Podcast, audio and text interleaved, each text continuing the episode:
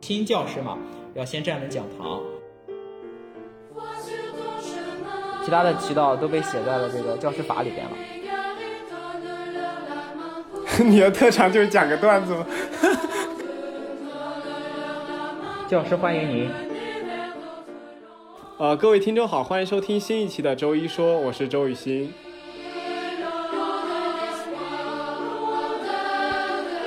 啊，今天很开心，我们请到两位教育行业的工作者，然后也是我本科时候的同学，然后一个是于老师，一个是袁老师，然后两位先给大家介绍一下自己吧，跟大家打打个招呼先。那我就先抛砖引玉，啊，大家好，我是于老师啊，我在上海闵行区做心理老师，啊，非常高兴能够在这里跟大家聊天。然后小袁，好的好的啊，大家好，我就是小袁，目前呢是在那个呃中公教育，然后做职业教育培训。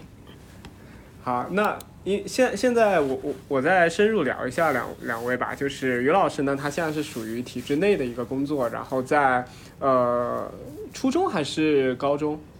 反正就初中初中担任心理老师。然后他的本科，呃，他研究生是呃华师大的心理系，然后另一个小袁呢，他是在呃他就是在体制外公司里面做，呃具体的工作就由小袁来自己讲嘛，我我好像对你也不是很了解。目前的话就是在那个呃公司里面，然后的话我们公司是主要做那个职业教育培训的嘛，所以说的话我在公司里面主要就是相当于那个呃门店的店长，可能有这种。可能有这种感觉吧，就是说，就做一些日常的这种运营啦。运营包括哪些部分呢？就是一整个门店的里边的员工什么都是你来管。呃，因为我们就是说会有那个呃咨询部嘛，咨询部、教务部还有那个市场部，然后的话基本上就是说呃协协调和呃管理一下，就是说这三个部门。然后的话，总的还是说，呃，分校的这个学习中心的这个业绩嘛，业绩为主要的一个考核指标吧。嗯，所以你们是等于建了很多的分校，然后你是在其中的一个分校里面担任店长，然后你带领一个团队达到最好的业绩，就是你的目的。嗯，对对对。那你们那个，你们那个那个中公教育，它现在手头主要是进行什么样的呃培训为主呢？主要的话就是以那个公务员、事业单位，像这种政府编制类的，还有就是说像这个呃，就是考编嘛，考证，然后考编就是说一个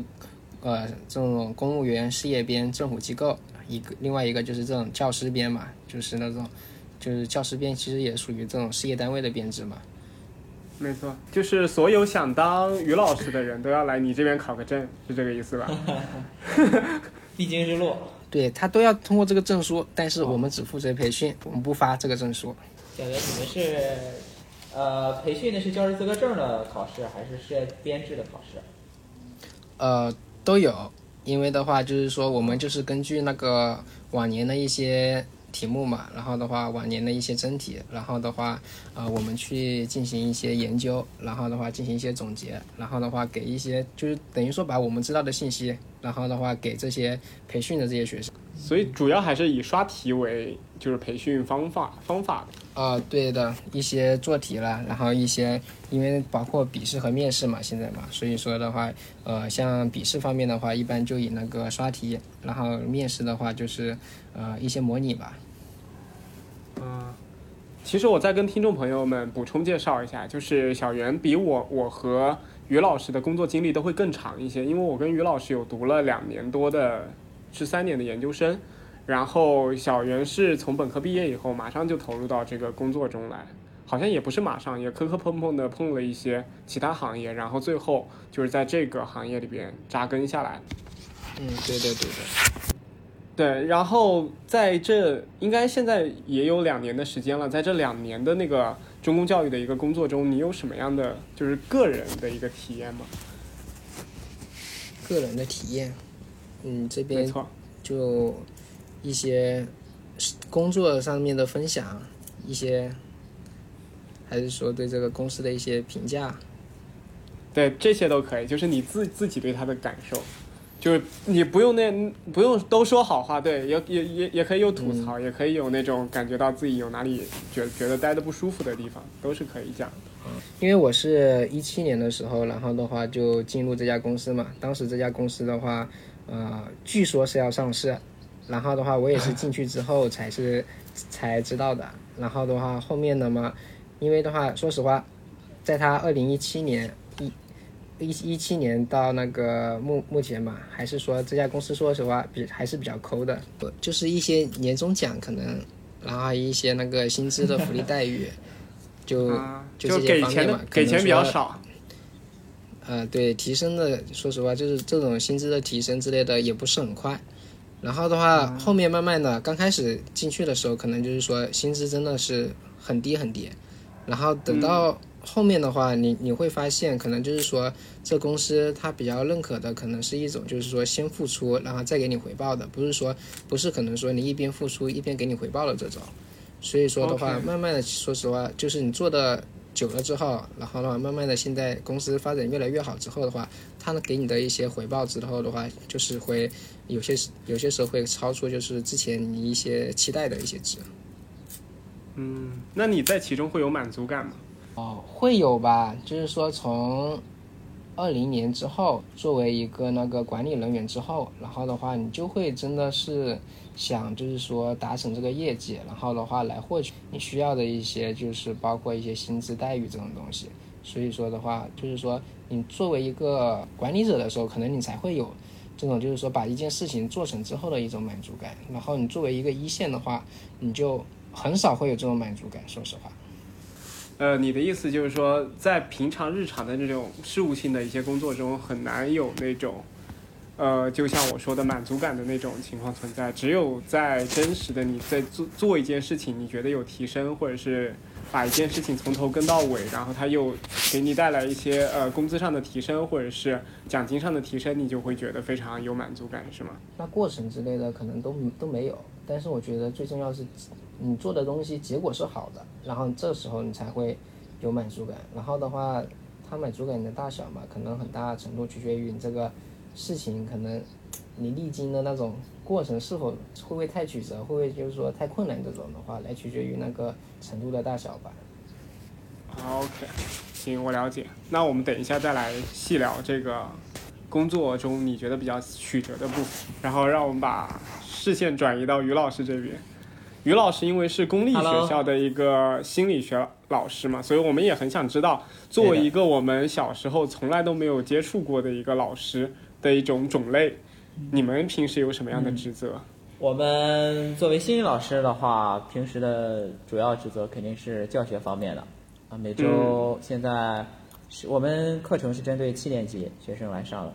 就是初中上海，因为这边是四年嘛，嗯呃是六七八九十啊六七八九，sorry 六七八九。那我们是针对七年级开设心理课程，每周一次。那么除了这个常规的教学工作之外呢，还有一些咨询，定期的呃定期或者不定期的一些咨询，有些学生包括跟你来聊天啊，或者是你主动的去跟踪一些特需学生的一些状况啊，定期排摸。那么新教师第一年还会接触到各式各样的一些培训，包括呃区里边开设的以及学校这边开设的，然后剩余的时间可能就是需要跟一些老师去听课，听别的一些成熟老师的课程，看看他们的一个教学体系以及教学思想，去学跟他们进行一些学习。我感觉你像是那种招聘广告里边那种把工作职责整个都给列出来，在那儿读。对，因为有很多同学好奇这样的一个工作，你像我们那个老家也也是这一块儿比较缺乏嘛，那么他对于这些也比较感兴趣。对我们这个于老师的老家呢，嗯，是西藏的，所以他在心理这个行业呢 也是比较落后。是一个非常好客的省份，好客的城市。啊，开玩笑啊，我们是于老师是来自山东的听这个口音也不像呀，对吧？这么标准的普通话。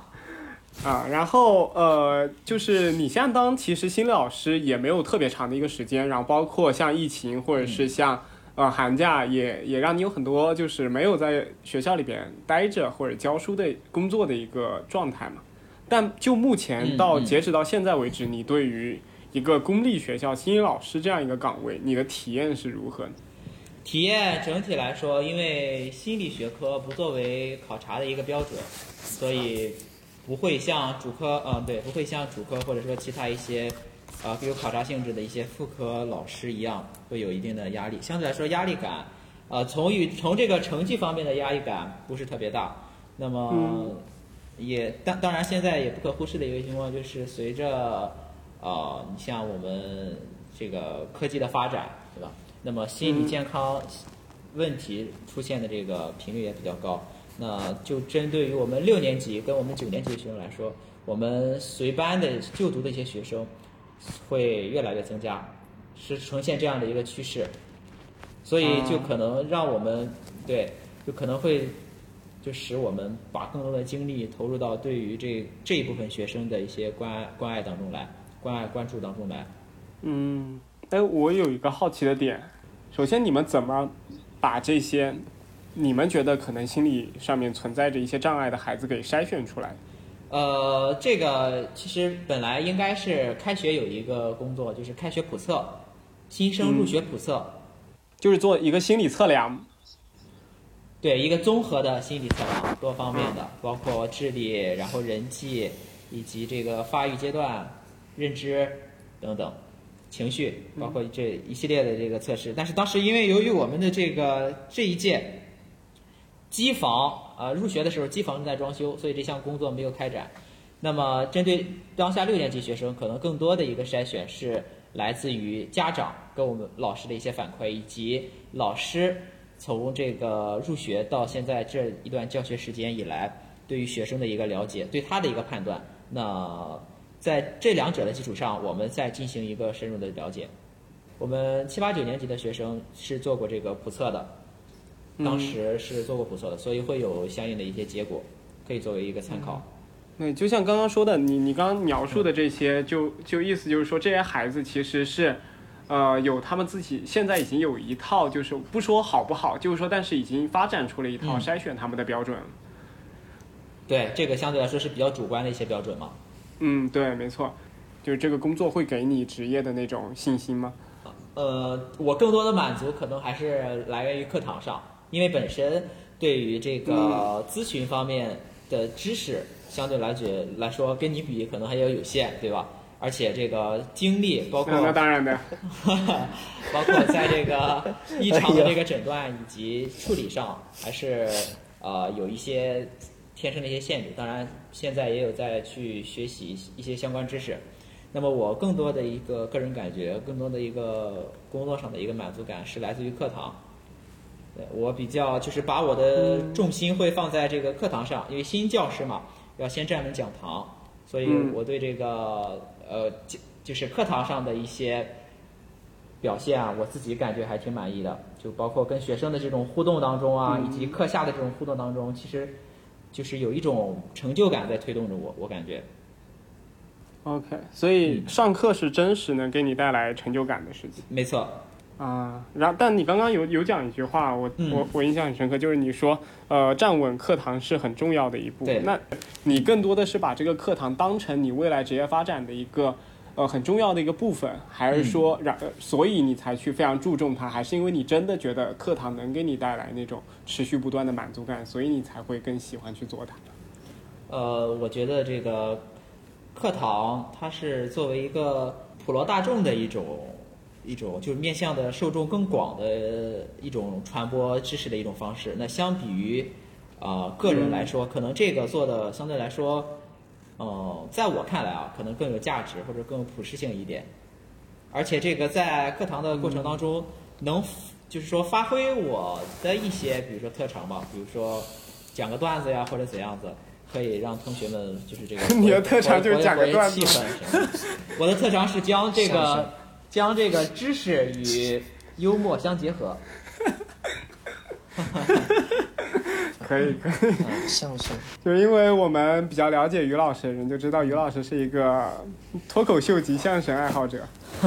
然后我们就很害怕他把 这个岗位和他们老师相结合，之后就培养出心理就不知道往哪里发展的一群孩子们。其实主要还是传播一些积极向上的能量嘛。其实让学生，我感觉就是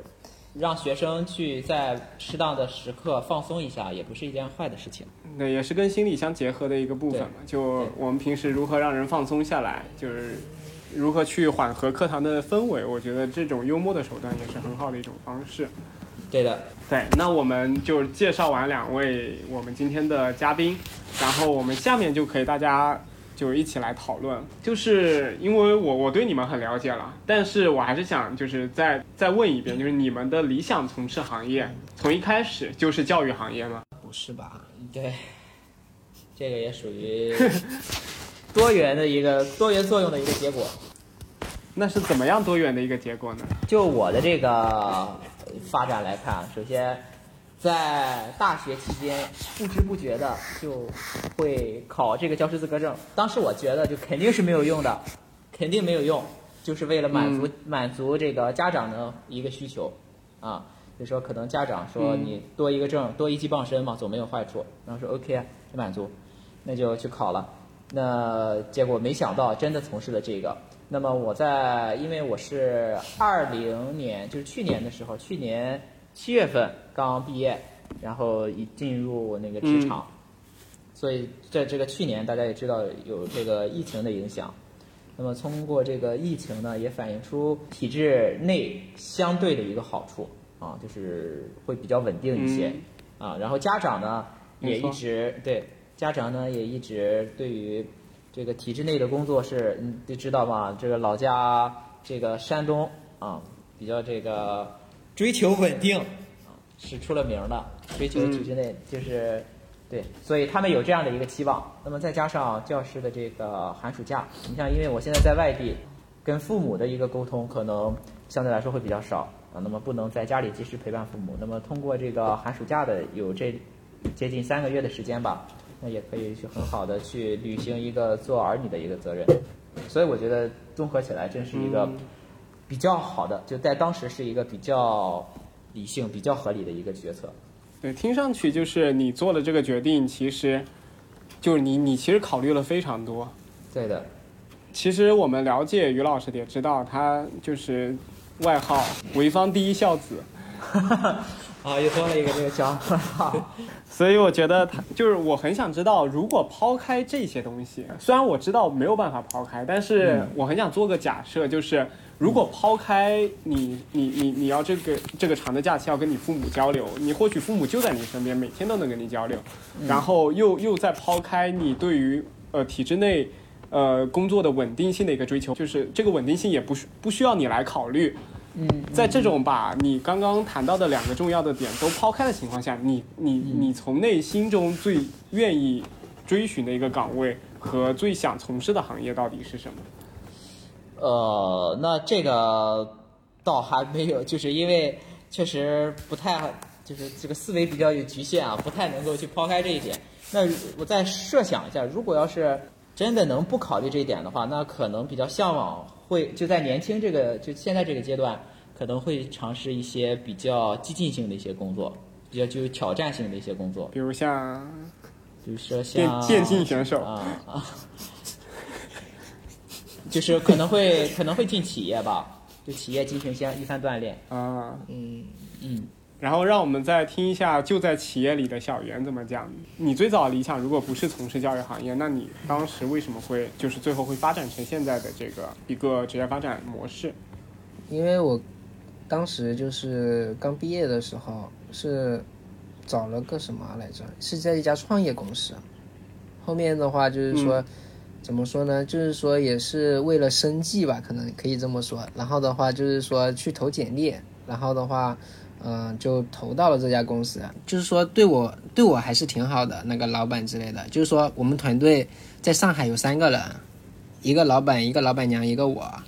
然后的话，每次要我们，因为我们是做那个汽车的车展的，然后收集数据这些的，所以说的话，基本上就是带着我。当时呃离开的话，他当时那个他把总部设在杭州嘛，好像杭州对这种它算是什么高新技术产业还是怎么样子的，有什么税收补贴之类，所以说他把总部设到那边，然后的话想让我过去，然后我当时的话也没有想好，就是因为在上海也待了挺多年了嘛，所以说的话也没有，当时就没有过去，然后就辞职了，然后的话后面就是经过两两三个月，就是头当时好像都已经七八月份了吧，就是说校招之类的，还有就是说工作好像都结束了。然后后面就是现在我我我弟那边嘛，然后的话就是就就跟他跑跑业务啦，做做维修啦，然后干了一段时间，然后自己在一边一边投简历嘛，然后就是阴差阳错的进入了现在这家公司。之前想的是，哎，进来嘛，这这个就先做着，哎，大不了到时候看看着怎么样，然后就辞职吧。然后的话，后面的话发现就是说这个行业的话，因为我们是位于那个大学城嘛。所以说我们嗯，就感觉好像还是有点就是说回到学校的那种感觉，然后的话就想着，哎，好吧，那就在这边就是说，那就再再做一段时间吧，看看这个呃最后的发展之类的是怎么样子的。基本上就是一直做到现在嘛，而且的话在其中的话也认识了我女朋友，然后的话可能有一部分让我就是在这边继续。做下去就是说没有离开的，有一部分原因还是因为就是我女朋友也在这边上班嘛，然后的话我也就是说自己可能也就是说不太能够就泡泡得下他，然后的话去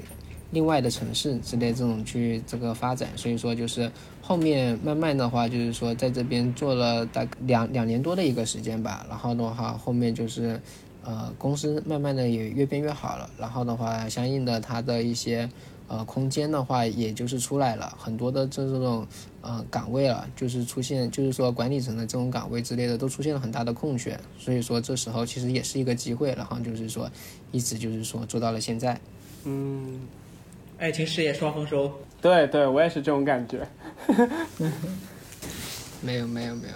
还是有一点点的距离在爱情方面，在婚姻方面有一点点的距离。这是要播出的节目。接下来要讲小袁爱情课堂。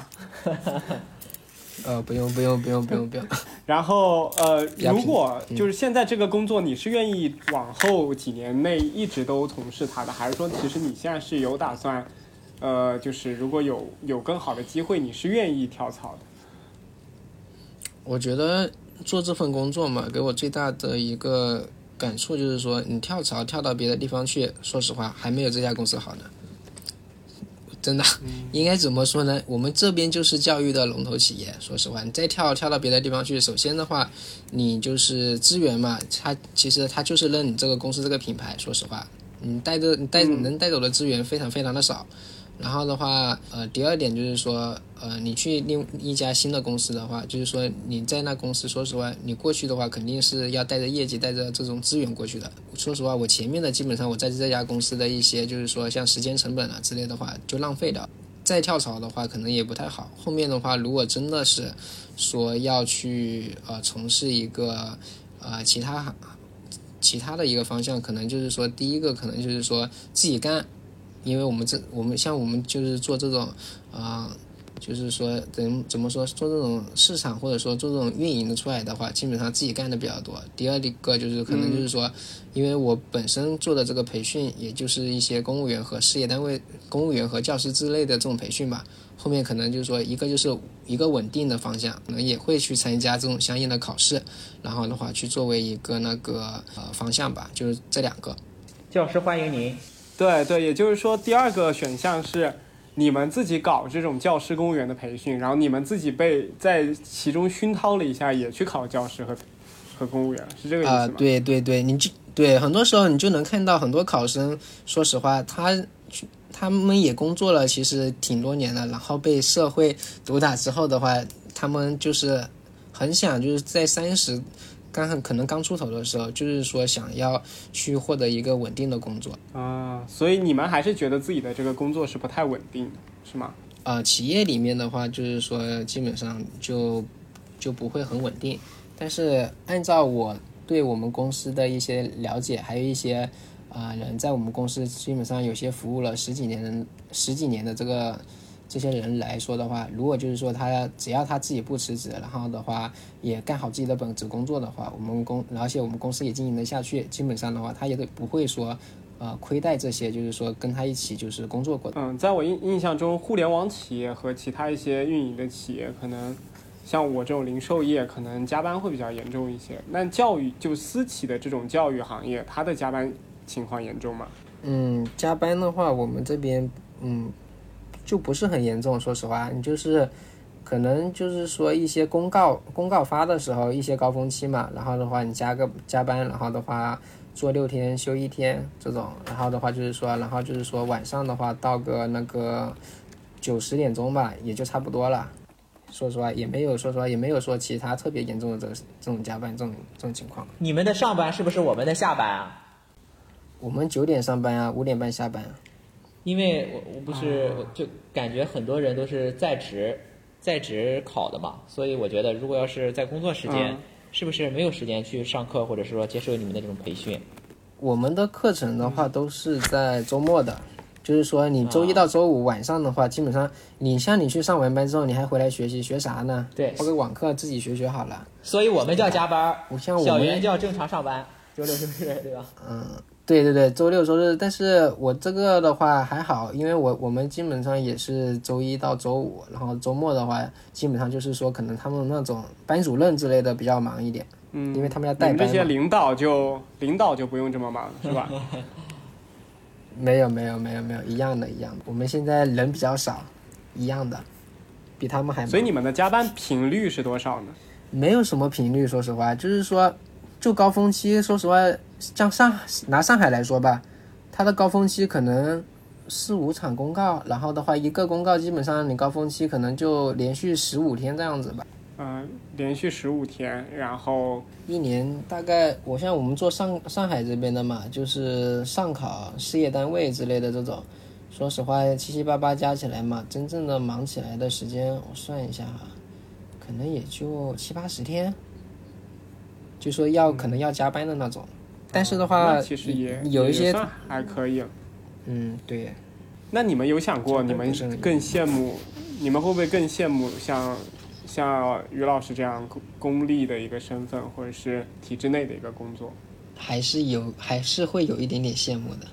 因为的话，他部门毕竟 还很有勉强的那个寒暑假的一个时间呢。羡慕羡慕，我确实挺羡慕的呀，对不对？哎，你要是说之后的嘛，之后的话，可能就是说，呃，当你的那个可能你的你拿到薪水能够抵消这种对寒暑假的这种这种羡慕的时候的话，可能你就会平等了就。当你远远超过这寒暑假，就这种的时候，了，可能可能我们就不会很羡慕就了。被羡慕了。但是这个阶段能不能达到呢？我也不知道。会的，会的，会的，已经到领导层了，马上就见到这个那一天了。没有见到光明对，然后于老师，你们会有就是在体制内待久了，呃，你可能待的还没有那么久，没有这么深刻的体会，但你身边有一些待的比较久，因为我一般进体制都几十年的工作年龄了，嗯嗯，对，然后他们会有的时候会抱怨体制内的这种工作，然后更愿意跳出去去企业里边去做嘛。有人就是有反馈过这种情绪嘛？呃，会有这种想法的，尤其是到了这个寒暑假的时候，啊，当这个其他人都在嗯做自己的工作，然后你像那个，尤其是像年轻人，可能在这个时期都会爆发这样的一种情绪，啊，就是在寒暑假期间，就是其实在家里待了挺久了，如果要是没有一件事情值得你投入进去做的话，其实还是蛮空虚的，就是你会想。如果要是这个时间能够去工作工作就好了。其实也是，就是就是跟 你这是在凡尔赛吧？没有，这不是凡尔赛，这这不是凡尔赛，这就是所谓得到一种追求，就是跟现在所相对的一种状态的这种追求吧。就是安静，我听完你这句话，就我想我忙碌起来我更羡慕体制内 了。我我羡慕真的羡慕，我很羡慕那种有时间什么，很痛苦。就像我休了十一天，对吧？我回回来的第一天不想上班是一样的事。其实我就是挺羡慕强哥的这种经历的，就是我觉得，呃，当一个人就是能够去进行多部门的整合，其实是非常锻炼一个人的能力的。对于这个人的，包括运营上的思维以及关系上的协调，我觉得都是一种很好的锻炼。不用羡慕，现在团队就我一个人，然后底下一每个部门是一个人，我就是我们就三个人，现在是三人组。小袁，你刚刚听了于老师刚刚的那种羡慕嘛？你觉得你作为一个就是起码是可以带动一个项目去进行，以及就是有有，就是你可以跟进一整个公公司吧，也算是一个小公司一家店的运营，你觉得对你来说能力上是有提升和锻炼的吗？能力上面的话肯定是有的，然后的话就是说，羡慕我羡慕他拥有的拥有的时间，然后这个时间的话，他还可以去做一些，就是说，他可能时间太多了，我觉得，我觉得闲的，我也是这么觉得说意思非常闲是吗？老师不配拥有寒暑假。我们这期的标题就是“公立老师不配拥有寒暑假对，我觉得这个时间是一部分，主要是看怎么将这些时间高效的利用。我觉得这个是一个财富。”。嗯，谈到后面你们在空闲时间，因为你们空闲时间确实比我们这些普通，就是尤其像我这种的要多很多。我也很想知道你们平时的那个呃休息时间，你们都会想做什么，以及都在做什么。然后我们等一下再谈到这个话题。然后现在我们就是还是还是想想再了解一下，就是呃，就是公立的这些教育对于私立的教育是什么样的一个看法？嗯，首先在别的地区我不太知道啊，上海还是存在这种公呃私立教育是占主要地位的，啊，包括没错从这个对从成绩到办学的一些理念，以及到这些对于孩子这种性格的养成，其实还是啊公公还是私立的会比较强。那么现在呢，上海也出台了一系列的政策，相对来说是，与其说打压私立，呃私立不如说是扶持公立。就现在上海的一些私立，就是入学要进行一个摇号制度，就是往往不再去选生源，而是采用这种算是一种随机化的方式，以将这个教育算是更加公平吧，公平化。在你在一个学区当中，你就要考虑你是选择随机摇号，将你的孩子的命运去啊附在这个随机摇号上私立的这个选择当中，还是说就近选一个相对来说比较好一点的公立啊？所以现在近几年这个公立也是在不断的去发展。嗯，所以说就是你在你们在你们心中，就是上海是属于一个私立大于公立的一个教育国。那你们觉得你们的教育跟私立的相比，你们有哪些优势，以及跟他们相比有哪些劣势呢？跟私立的呃跟私立的劣势，可能就是因为私立的更注重一些教学的这个绩效吧，他们对于这个成绩的把握上啊会更狠。那他可能在一一部分就是可据我这个粗浅的了解，可能不太会受一些国家政策，就是国家政策不会集中对一些私立学校进行一些管控。你比如说，呃，这个作业负担过重的原因，过作业负担过重的这样的一个现象，可能在公立，那家长就会，如果出现这样的一个情况，家长就会，对吧？选择去举报或者是去上访，这样的一个情况。那么私立的话，可能因为你的选择就是你选择进这个学校，就选择了一种学习方式嘛，对吧？你选择这种学习方式，那你自然也投诉的会不会那么多？嗯，所以说，所以说私立学校是因为是家长自自行做的一个选择，所以说你只要选择了它，就代表你默认了这个学校的办学理念。对，而公立校就是属于那种，因为我对公立校是因为我不用交钱，所以我只是希望你们国家能够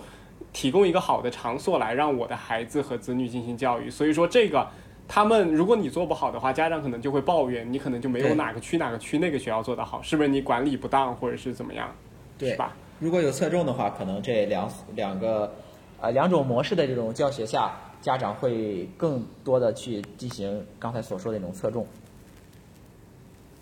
啊，那嗯除了像你刚刚说的那个呃学学学生的学学业负担的问嗯，题，学业上的作业多少的问题，嗯，那还有什么？就是你们的教学理念会有很大的区区别吗？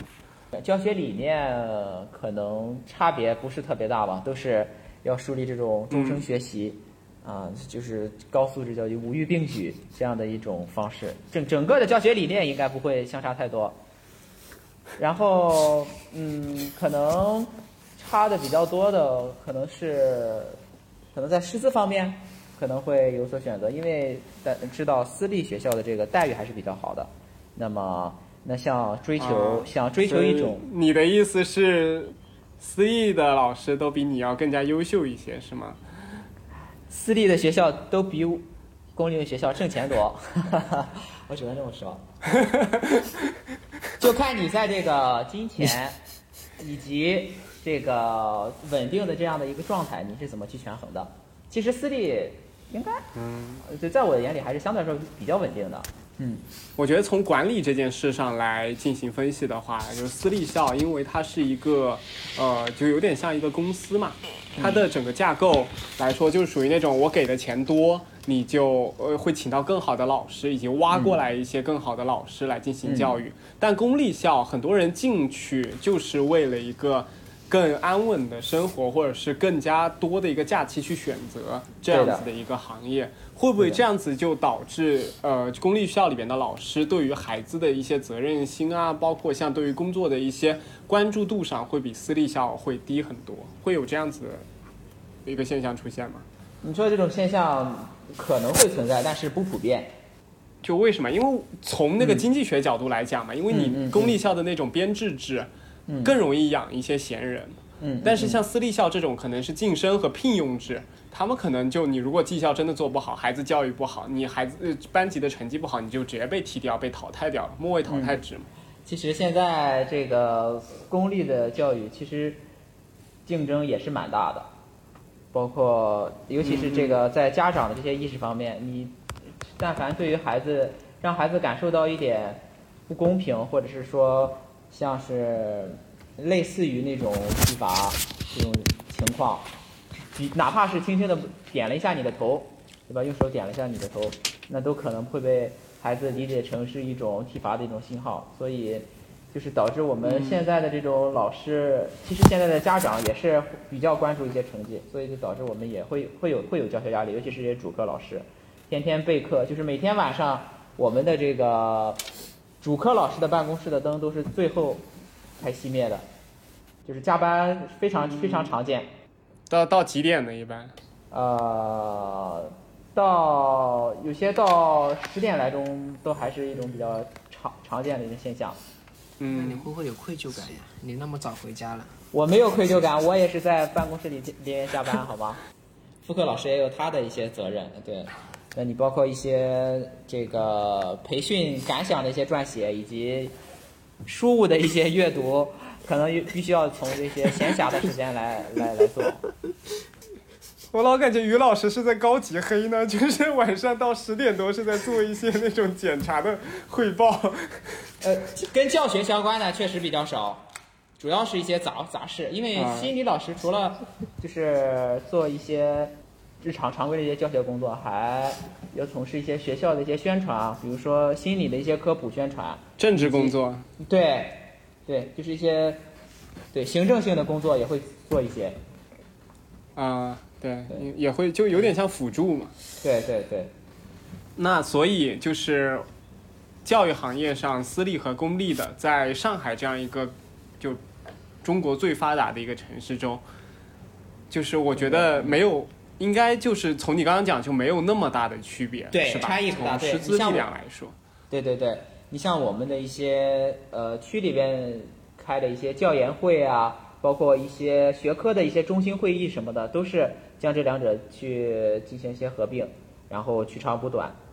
啊，就是在一起一起合一起合作，没有说就是因为你是私立或者公立进行一个拆分怎么样子的。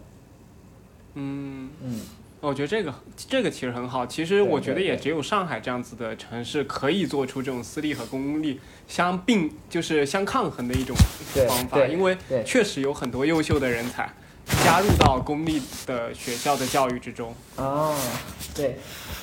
赞同，对吧？就是因为现在越来越多，像初中老师、高中老师，全部都是一些。呃，华师大的九八五的高校，华师大，然后包括像复旦和交大也会有很多，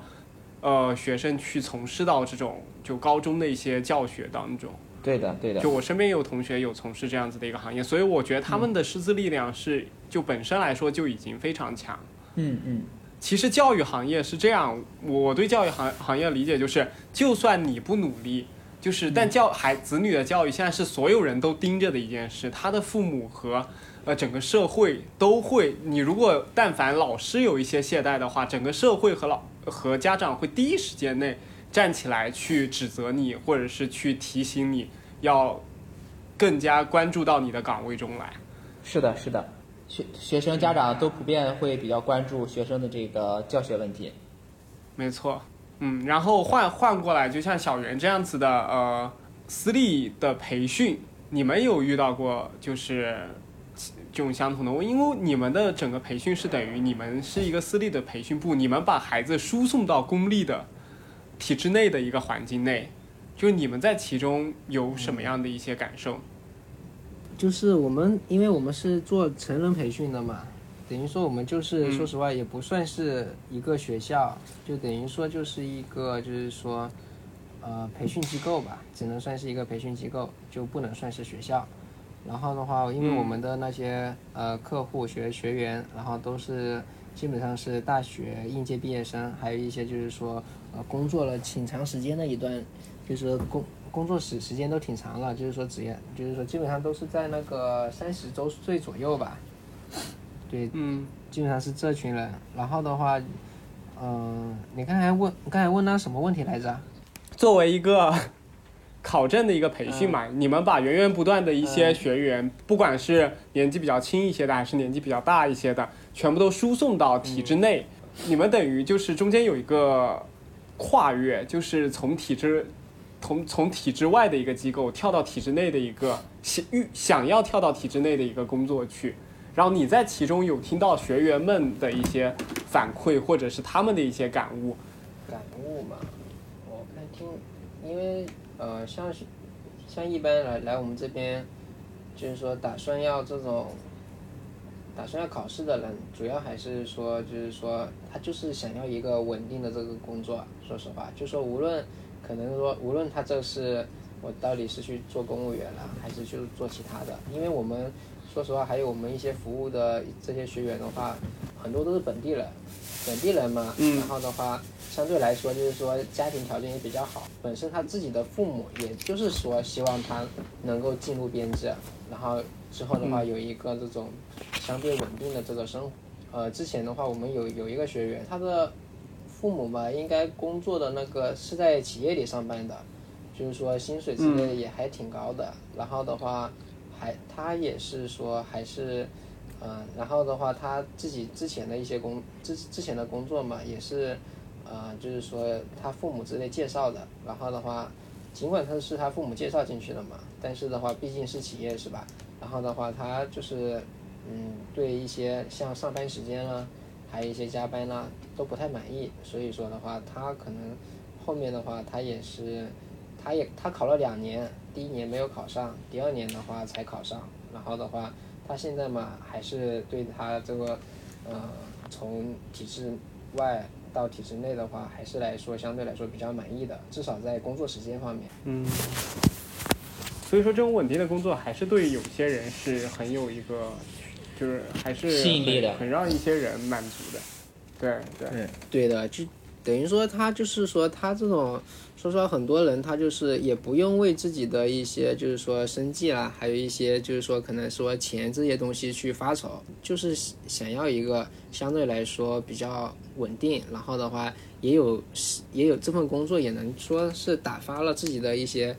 时间吧。然后他这份工作或者说他做的这些事情呢，又不耽误他，就是说可能他的娱乐生活啦，然后他的一些正常的一些作息啦，那这种人肯定不包括我。就是近几近几年，小袁也在他自己的工作岗位待两年了，因为呃，因为最近的就业形势可能会有一些变化，以及加上疫情的影响，就是这两年整个考公或者是考编考编的这种培训的一个趋势是怎么样的？就是说大家就是说，呃，疫情就是说二零二零年以来的话，就是说整个说实话，呃，相对来说还是一个比较比比招录人数还是比较多的。然后的话，说实话，然后这个高校高校毕业生嘛，他们就是说去参加这些考试这些意愿的话，也是比较那个强烈的。然后的话，再结合我们一些那个我们的一个招生人数嘛，然后我们的一些营收啦之类的话，就是说这两年还是增长的比较大的。所以说这几年是整个考公或者是考编的人数是有一个爆发的增长，可以这么理解吗？应该是从一零一零年以后，二零一零年以后，就是说整个说实话考公考编的这个趋势的话，就是说很越就越来越多的人想拥拥有一个铁饭碗了。嗯，就说竞争，你看嘛，像我们那种像国考的那竞争比，还有一些比较强势省份的经济比较好的一些竞争比，他就是他招录一个人，竞争比都达到了三三四千，所以说就是还是竞争很激烈，所以考试人数很多。嗯所以为什么会导致这样子的一个趋势呢？因为最早的时候，你要说如果是铁饭碗这样子的概念来说，其实很多就是从十几年、二十年前也有这样子的一个，就是铁饭碗永远都是铁饭碗。但是最近的这个暴涨的人数，是不是也表明了现在存在着一些社会上的问题？嗯这个的话，就是说你应届毕业生出来的话，一般应届毕业生没有说一些就是说像二幺幺九八五，还有一些就是比较优秀的这种学生来说，他们出来的薪资水平的话，可能来说就是五五千多块钱吧，就五千到六千，因为你、如果你不是说做技术，你就是普通的万金油专业，然后的话就是很一般，然后的话个人也没有什么特别出众的。就是说，你首先你的工资水平，就是说跟你考上这个编制来说的话，差不多。然后，而且你考上编制之后，你这个呃待遇，然后的话，说实话是高于就是说你毕业生找正常工作这个这个工资的。而且的话，在上海这边的话，说实话，你考上了这种编制之后，还可以落户，解决你的一个户口问题。户口问题，说实话，也是也是驱动这个。就是说很多应届毕业生考试的一个很很重要的一个原因吧。嗯，除了薪资和户口外，还有什么？可能有有一些人，可能我不知道啊，我不知道现在是不是这种有情怀的人变多了，到祖国最需要的地方去吧，为人民服务，这种人是不是变多了？一直很多，一直很多。那于老师是怎么看这个问题呢？你是属于有情怀的那个类型是吗？我是属于对，就是刚说那个小袁说的那个说的那那一类人，就是呃，可能就是没有什么生活压力，对吧？然后又想嗯啊、有一点时间来做自己的事情。那个这一点呢，我不是特别的符合。你说我要太有情怀，也没有也没有说太有情怀，就属于那种生计嗯与这个自由自由支配时间都占一点的。就是既要维持生计，然后还可能需要一点点时间来干别的事情。来跟父母沟通。对 对，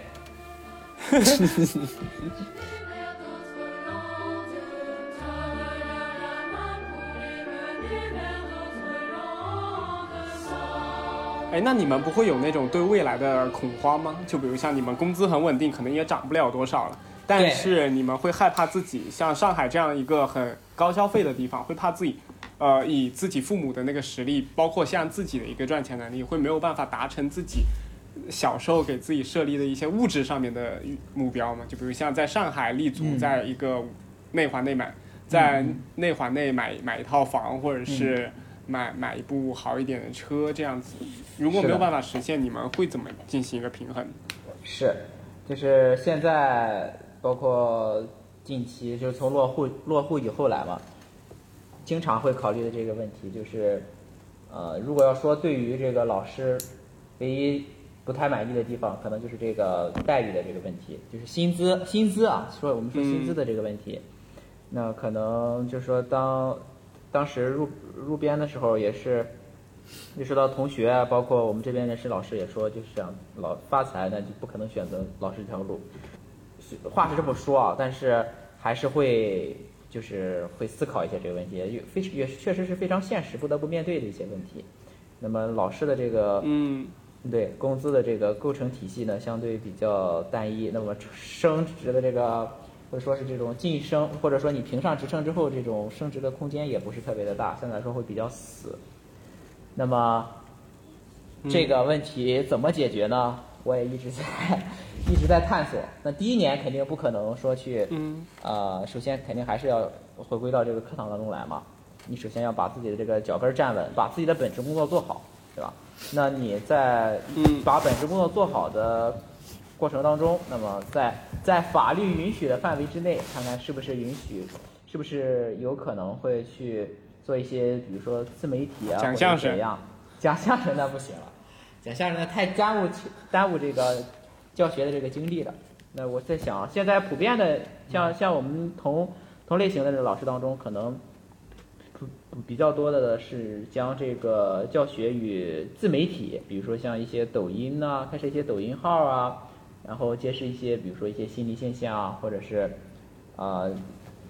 就是其他的一些自媒体自媒体的一些渠道，来去获得一些流量啊，进而啊有可能的话，未来有可能的话，可能会进行一些变现之类的方式。啊，对，所以也有考虑，就是那还是没有讲相声赚钱。嗯，是那讲相声也，就是只是一个爱好，但是没有这个专长，那还有其他的渠道吗？其他的渠道都被写在了这个教师法里边了。你像当老师不能就是开门店，对吧？然后不能做法人，这些好多路，而且就是现在严查的就是这种课外辅导，到外面去做培训的。对对对，啊课外辅导像这种都是都是严查的，红线属于。嗯，所以你以后跟小袁之间的距离也会越走越远，因为你永远都触及不到那种那种领域。是的，痛失了一个赚钱的机会。我触及不到他的领域，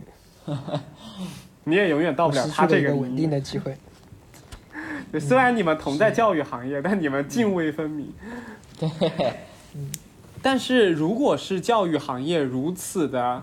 就是在给钱方面真的给的很少，然后在副业，我听你刚刚的描述，就感觉基本上没什么可做的，因为教师本职的工作就是培训嘛，就是教书嘛，就国家也设定了这个法律的情况下，那我们只能通过什么抖音啊这种自媒体方式来增加流量来变现。那我觉得流量变现其实非常难，因为首先它必须要要的是，要不就是电子课、网课的形式，你通过网上卖课来赚钱。要不就是有广告商来给你的抖音视频或者是一些公众号来来付费来给你做推广，嗯来给你一些广告费带来的收入以外，其实就非常难。但是一个教师如果能做到非常大的一个流量的话，也是一个非常费精力和非常困难的一件事。对，可能很多老师这个呃做这个自媒体，可能也不算是为了一个，可能不是从商业的角度出发的啊，单纯是为了这个扩大自己的一些影响力啊，或者是怎样子的，对吧？那对于这个、嗯呃刚才所说的这个说流量变现什么的，也只是我的一种猜测，就是说可能的一种在常规教学之外这种啊、丰富自己这种钱包的这种一种补充，可能可能性，对可能性，对，确实是比较少的。就是这这个嗯副业。那我还有一个问题嗯嗯，你说，嗯，就是如果你们呃教育行业它在体制内的这种教育行业，它在自己的就是一个它有自己的一个晋升机制嘛？就比如我嗯之前有、有知道，作为医生的话，它是有一个初级、中级、高级的这样一个职称。对的，但像作为一个心理老师或者是其他科目的一些老师，也同样会有这样子的提升吗？对的，是在教学教学这个岗位的话是也是有这个初级，你像中级、高级、特级是这样分的。嗯，你像我们的话，基本上是三年，三年可以评中级，那本科毕业生可能是大概是五年这样的时间，平均的一个呃评评定时间啊。那其实差不多啊，你们读书多读了两年嘛，他们就等于多多上班两年。对对对，啊，这个至于这个刚才可能想问薪资的这种差别，可能不会超过、不会超过三位数吧？啊，不会超过三位数是吧？对对嗯，不会超过三位数，对，就几百块钱的差别。就是中级，比如说跟高级或者说跟初级的差别不会超过三位数。所以就说这种晋升体系其实带来这种薪资上的变化非常的小。但我觉得国家对这个现在是越来越重视了，因为我前两天在搜微博的时候有看到一个头条，嗯就是有有看到一个热搜，上面写的就是，呃，如果一个地区的老师的工资低于公务员的工资的话，就是问责，去，对对他就会问责。是的，是的，对的，是的。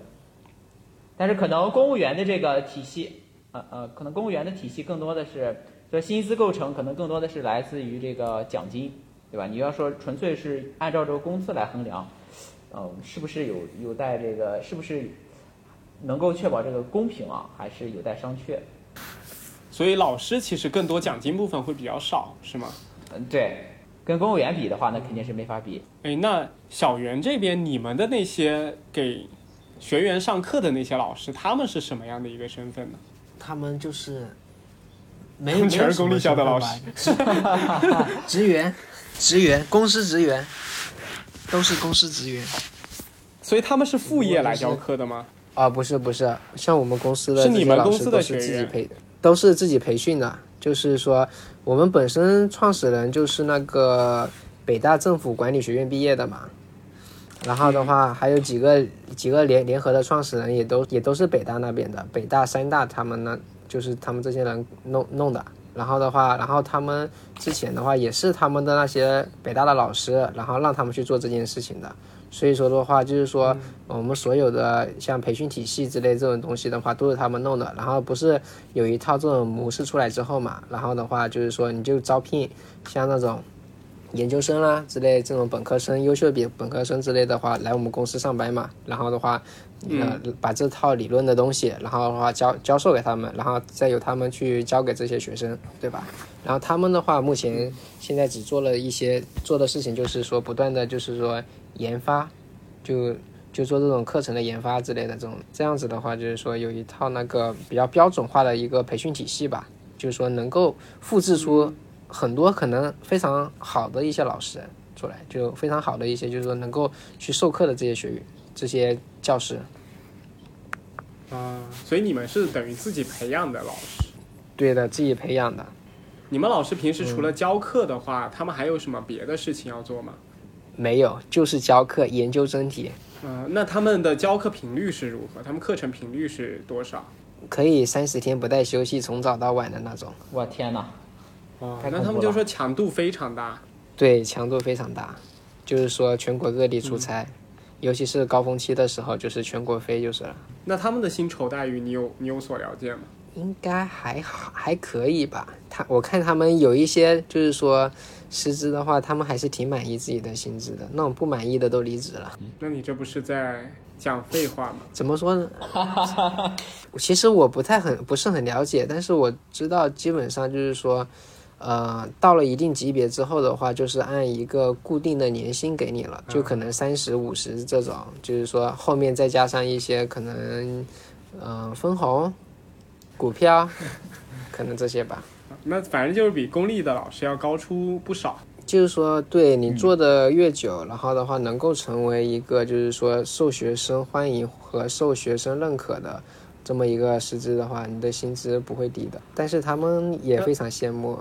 公立学校的老师有寒暑假，因为他们确实就是说一些课业的这个授课任务实在太重了。嗯，我了解。所以说，就是每个人都羡慕对方，就是像公立学校老师，他们其实也有更多的，他们希望能有就是更少的一些呃七七八八的活，他们可能更想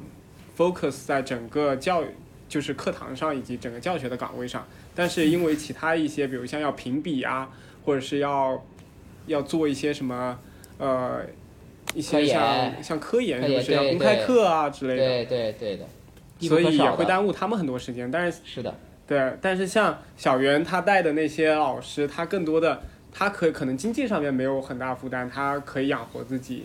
甚至可以稍微好一些的养活自己。但是在另一方面，他们是真的处于一个很忙的状态，就用时间来换钱的一种感觉。是的，基本上就是把自己的那个时间就是给个给了公司吧，奉献给了公司。奉献给了资本。嗯。那你们觉得教育的未来是什么呢？好发人深省的问题啊！教育就是因为现在的教育水平跟我们小时候的教育其实没有多大的区别，就是白天上呃白天上课，然后晚上可能回来有个补习班，周末有个补习班，然后可能私立校的他们会更多的有一些课外的一些。呃，一些教育吧，因为我之前有接触过一些私立学校的孩子，他们有更多一些丰富的课外活动，包括一些什么英文演讲比赛啊，这个那个的。但是其实他们的整个教育体系还是没有脱离开，就是很高的一个，就是结构化的一个模式嘛。对，所以你模式上可能差不多。教育的未来，对你们有对教育的未来有什么样的憧憬，以及有你们想去致力于改变的地方吗？我觉得就是看国家吧，就是我感觉就是说整个教育还是跟着国家走的，国家需要什么人才，基本上这个教育就是培养出什么样人才，就是培就是国家需要什么就是培养什么。嗯我感觉就是说，如果你说说真正的那种，就是说那种教育，可能就是我我觉得就是你自己的一些自我提升方面的东西，就是说你自己的一些一些思考，一些就是说和别人不一样的这些地方吧。但是我觉得，要是你说的那个教育，可能说我觉得更多的还是为国家服务的。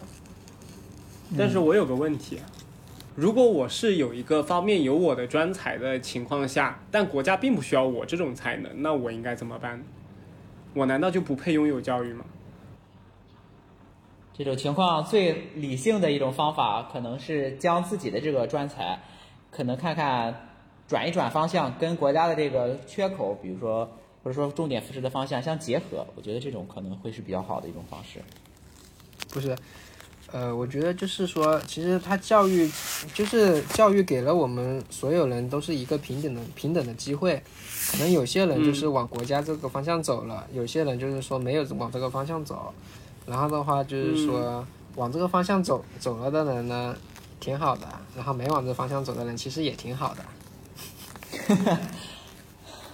但是真的，小天又给我们讲了一段废话。我家门前有两棵树，一棵是枣树，另一棵也是枣树。另一棵还是枣树。哎，其实，在我的印象中，你们刚刚讲的就是教育对，就是一个孩子的成长，最后他绝对的一个，他最后的一个归宿就是帮国家或者是帮人类这个社会去做出他的一些服务和贡献，是吗？就是我之前有看过一个一一一个一个东，他说人死了之后是以那个电波还是以什么以波的形式存在的，是吗？就是说，就是说你的意识其实是一直存在的。可能我我想的是，可能就是说这个波它到底是不是说存在的强弱吧？可能就是说理解了你这一生或者一生就是说学到的，或者说你领悟到的一些东西，最终我感觉化成了这个东西。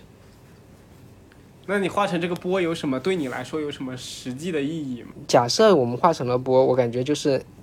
你能比别人存在的更久，就是说你变得更强了。生命的价值，不接受教育的人，他就没有波了吗？他可能这个波就比较弱，然后的话就消失的会比较快。这是什么理论？为什么我要接受这样子的理论？我只不过是个假设，对我当时是听别人跟我讲，还是我哪里看到的。所以说，很多时候我就觉得，就我们自己自身一些认识、一些认知，然后一些学到的东西，最后可能都是就是化成了这种东西。了解嗯刚才所以小袁对于教育的感觉就是，他要加强自己的波，让自己死后能维系的更久一点。对，更有价值、影响力一原来你还有这样子的一个焦虑。那于老师呢？刚才小袁老师从那个呃国家的一个角度去透视这个问题，那我觉得非常好。那我可能主要是想谈谈对于一个个人的发展，对于个人的一个角度，我觉得呃教育可能就比较直白来说，就是它决定了你下一代的一个见识、一个眼光。我觉得这个是嗯，对于我来说感触比较深的。你像我的父辈、父父辈的父辈，都是这个学历水平比较低的，他们是非常渴望知识的？那也是非常没错。呃，他们也是切身的感受到了，从他们这一代也是切身的感受到了通过知识改变命运的，对吧？像当时那个年代的大学生，可能普遍就是这个所我们所谓现在这种混的一个状态，会比这个初中的这种毕业生混的，或者说小学毕业生会更好一些。那么现在也是，嗯你像对这种寒门出贵子的这种情况也会比较多了。你像教育这个，刚才小袁老师提到的话，非常赞同，就是公平嘛，就是通过高考去决定你人生的一个方向，而是不再是通过这种可能所谓的这种关系啊或者怎样子的，对吧？那我觉得这个是呃教育它的一个一个意义所在吧。那么第二个呢，就是没错，对，它可以让你的这个，就就是影响你看世界的一个看法，对吧？你像之前我记得，呃，在这个《奇葩说》，《奇葩说》陈明当时说过说过一句话，就是不同的人，就是看到事情的本，看到同一个世界的看法是不一样的。比如说，你的化学家可能看到的是某些一种物质，比如看到一个厨，他是看到的各种各样的物质。那生物学家可能看到的是上面一些生物，那物理学家可能看到的是它的一些建筑结构。呃，我觉得这个也是教育的一个魅力所在，它可以让我们看到一些不一样的世界。嗯了解。那嗯，对，这个就是我初步的一就些看法。教育对于个人，对对于个人和对于国家都有它自己的一个意义。对然后对我来说，其实，嗯，其实我一直觉得现在所有的教育以及不管是小学、初中、高中，还是说本科的一些教育，呃，它很好的给人就是进行了一些知识的灌输嘛，它是。尤其像中国的一些公立教育，它就等于让国外的那些最昂贵的培养孩子的第一步的钱给省了，然后让孩子可以在其中就是大家同一起跑线，大家展露出自己的一些优势，然后从中有一个小群体去发展自己的个性啊，还是自己的才能啊，自己的一些长处啊，嗯这一点我觉得是很好的。但是在另一点就是另一个角度看，我觉得他并没有教给孩子怎么去创作一个东西，他教的更多就是一些理论的一些知识，然后他最后可能培养出来的就是你，你学化学的，你就是去呃哪一个什么化工厂工作，或者当一个工程师。你学机械的，你就是去什么汽车厂去进行工作；你学 IT 的，你就去当个程序员。它更更像是把人培养成一颗社会上运作的螺丝钉来进行培养的，就不管你是九八五还是二幺幺学校毕业毕业的。嗯所以我我其实心中对于教育的一个，就是我自己对教育的一个目标，就是我觉得在从小学到不管多多多往后吧，不管是你硕士还是博士，应该有一个像项目制的一个东西存在，就是让孩子从小到大也学会一些管理呀、也学会去跟进一一一件事情，也学会自己为这个结果负责，而不是只用一个量化的分数这个指标来进行衡量他的能能力和才能。嗯对，因为我是，因为我现在工作了一段时间以后，我发现嘛，就是很多时候我在工作中培养的能力，都是我在工作中学到的，嗯，就是它不是一个学完以后去运用的过程，它是一个边做边学的过程。但这种边做边学的过程，其实是更，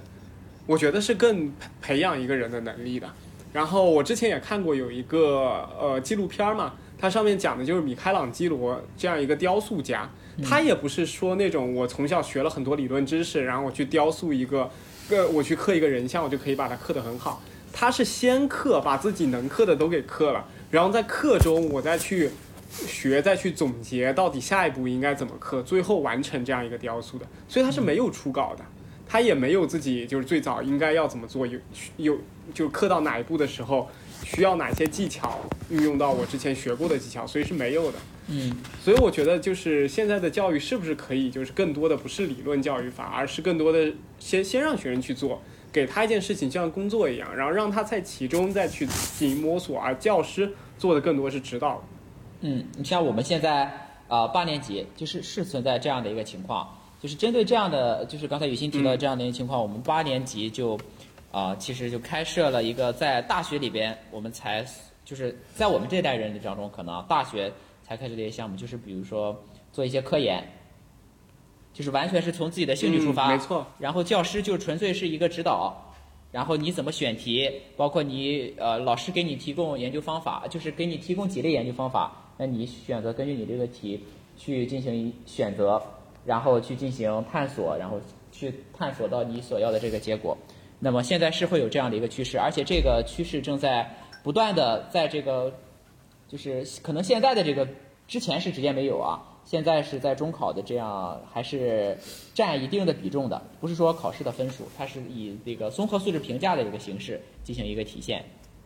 嗯它也对，在上海对我会有这样我的一种趋势。我了解上海是有这样子的一个政策的，我觉得非常好。就这个来说，就是可以锻炼小小孩子从小到大就是有有一种就是我自己在操控一件事的感觉。对，我觉得这一点是很难得的，因为我小的时候，我其实很多事情我都不想参加的，我觉得没意义啊。因为你高考就考个成绩嘛，我只要成绩考好了，分数达到了，我就能上那个学校，我就能怎么样。然后包括后面面试的时候，其实也一样，我把我简历拿出来，我是九八五的，我就能去一个什么样的公司。但其实进去了，我还是一什么都不会。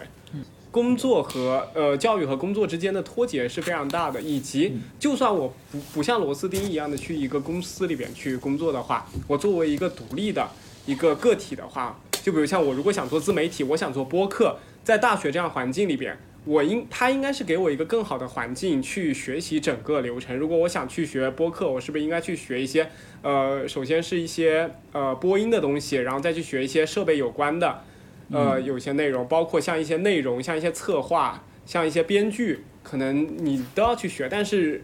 你如果学选中了这个专业以后，你根本没有办法触及到那那一个行业。然后在后面我们再转过来去做这个工作的时候，可能会很困难。对，是的，你像现在上海，像高中，呃？高中之前复旦大学出过一个，也是上微博的一个热搜，它是鼓励这种上海的高中呃高中生可以去到复旦所定点的一些教室去听课的，它也可以进行一些提前的对于自己的这个一些职业啊，包括一些兴趣，可以进行提前的一个了解。啊、那还有就是上海的一些中学，他们的一些很多就是上海，因为上海这有两个趋势嘛，教学的第一个就是集团化，就是引入了一些民间资本，比如说什么七宝教育集团啊，或者是怎样怎样一些教育集团。那么第二个呢，啊就是高校化，比如说华师附中，对吧？交上交附中，然后复旦附中。那么就是这个，它其实不是只是运，就是把名字加进去了这么一简单，它还融入了一个它的一个教学资源。那么据我的一个了解，就是复旦附中的学生是每每周都会有那个拓展课嘛，他们的拓展课也是，就是定期会有校车接送他们复旦附中的学生到复旦大学的实验室去完成他们的一些功课，然后再返回。嗯，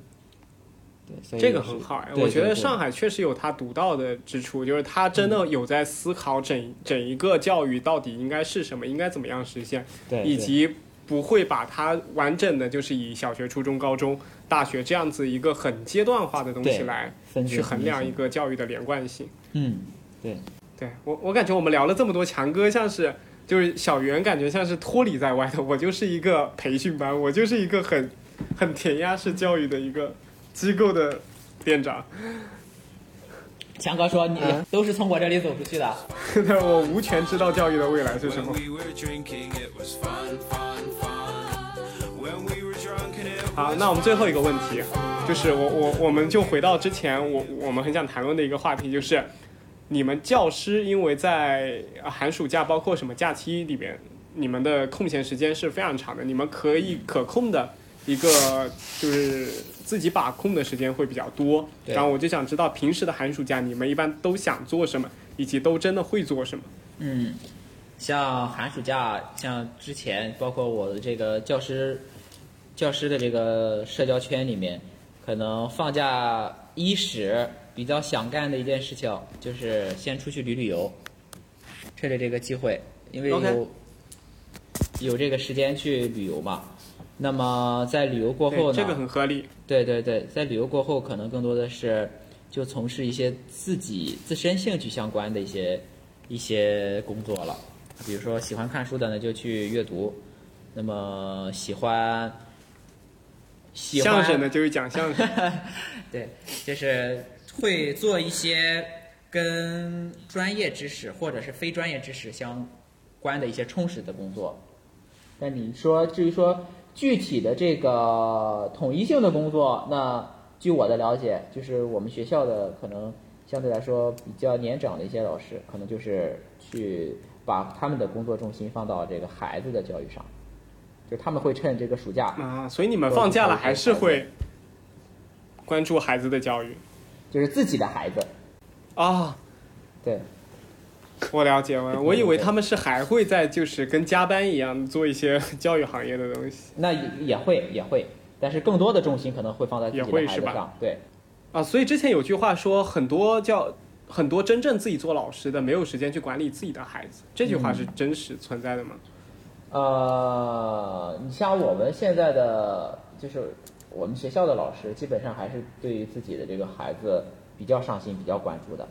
所以说可能也也会好很多了。对也会好，因为自己的孩子你教育不成功的话，其实很难去证明你的这个说服力。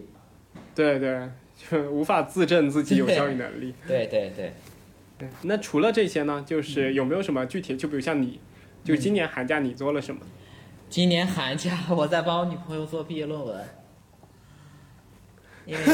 研究领域差不多嘛，因为博士的这个确实比较紧，节奏比较紧，因为疫情原因，这个实验啥的都没有没能如期进行，所以到后面的进度就会比较赶，也是找其他的一些师弟师妹们帮着一块儿去做这样的一个事情。嗯，那我这边跟听众补充一下，就是我们于老师的女朋友是华师大的一名心理学的博士，然后现在还在就读，然后于老师是已经先毕业了，他是硕士毕业。对的，对的，要向更优秀的同志靠拢。对对，没错。呃呃，对，寒假已经这这个寒假已经过去了嘛，那下一个暑假马上就要到来了，对，是不是？也就五个五个月的时间，不到五个月的时间，那你不到你会想不到五个月了哟，四个月。是啊，七月份不就放暑假了嘛？对对对现在已经三月份了，只有四个月的时间就就要放暑假了。嗯。你们会会想到什么？接下来要做什么啊，以及或者是做一些有趣的事情？嗯，说实话，我只想好了，我想要去玩一玩，就是也是去会去旅游，嗯，做旅游作为我的这个第一个打算。所以你们也很肤浅嘛，你们就是旅游嘛。对吧？就知道实在是不知道自己还能够嗯为社会带来些什么。还可以陪父母呀。对，陪父母，陪父母旅游这个是还可以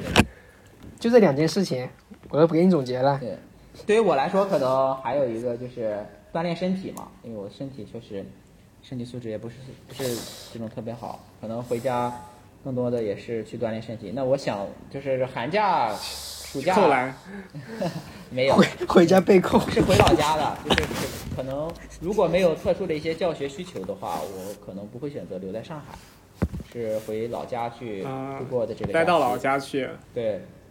对，跟朋友喝喝酒，养养身体。比较对，就是增强同学之间的 联系。行，那反正最后总结出来，就体制内教师的寒暑假确实没有在做什么。我的个人是没代表做什么，我不代表广大教师啊。那另一位呢？另一位社畜老师，我没有寒暑假，扎心了，扎心了。我我没只是我想知道你，你你平时的生活，你一般会会用什么样子的娱乐方式来度过？一般啊，就好像就是和女朋友逛逛街啊，有时间然后一起出去玩。啊，所以也也也也跟那个有三个月的假期的老师差不多嘛。也差不多，说实话，真的而且这也差不多。个说实话，哎，我们的这种时间，说实话也没有说一大段的这种时间，哎，就嗯，比较烦就几天。对，可能哎有些时候周末可能就周末两天。说实话，平时工作也比较累了，有些时候也不太想，没有什么心情。就不想动，也不想动脑子，想去哪儿玩儿。对，对，脑子都不想动。OK，所以其实说白了，人类的消遣方式都是一样的，要不就是不动，要不就是去玩儿。是的，所以我们今天很开心能请到两位教育行业的嘉宾，然后也展开了对体制内和体制外教育的激烈讨论吧。然后我们也发现了，就是教育的未来其实是一个非常宽阔的，以及我们也不知道怎么去发展的一个一个 topic 吧。然后所有的不管是体制内还是体制外，对于教育的一个想法就是我们做好当下，然后未来就看我们自己培养的孩子，希望他们变成什么样，以及国家需要什么样的人才，去进行这样的一个统筹和发展。然后也希望两位嘉宾能在自己的教育行业里面越做越好，然后经常能来参加我们的播客节目。谢谢谢谢，好的，那我们这期就到此结束，那我们就下期再见啦，拜拜。拜拜。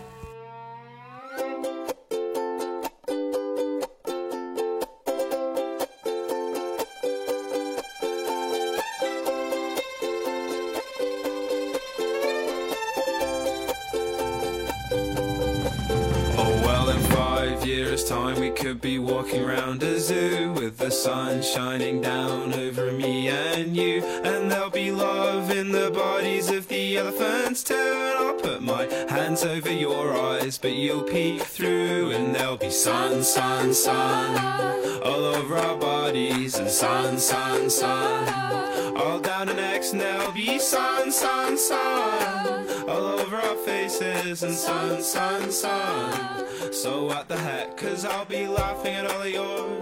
silly little jokes. And we'll be laughing about how we used to smoke all those stupid little cigarettes and drink stupid wine. Cause it's what we needed to have a good time. But it was fun.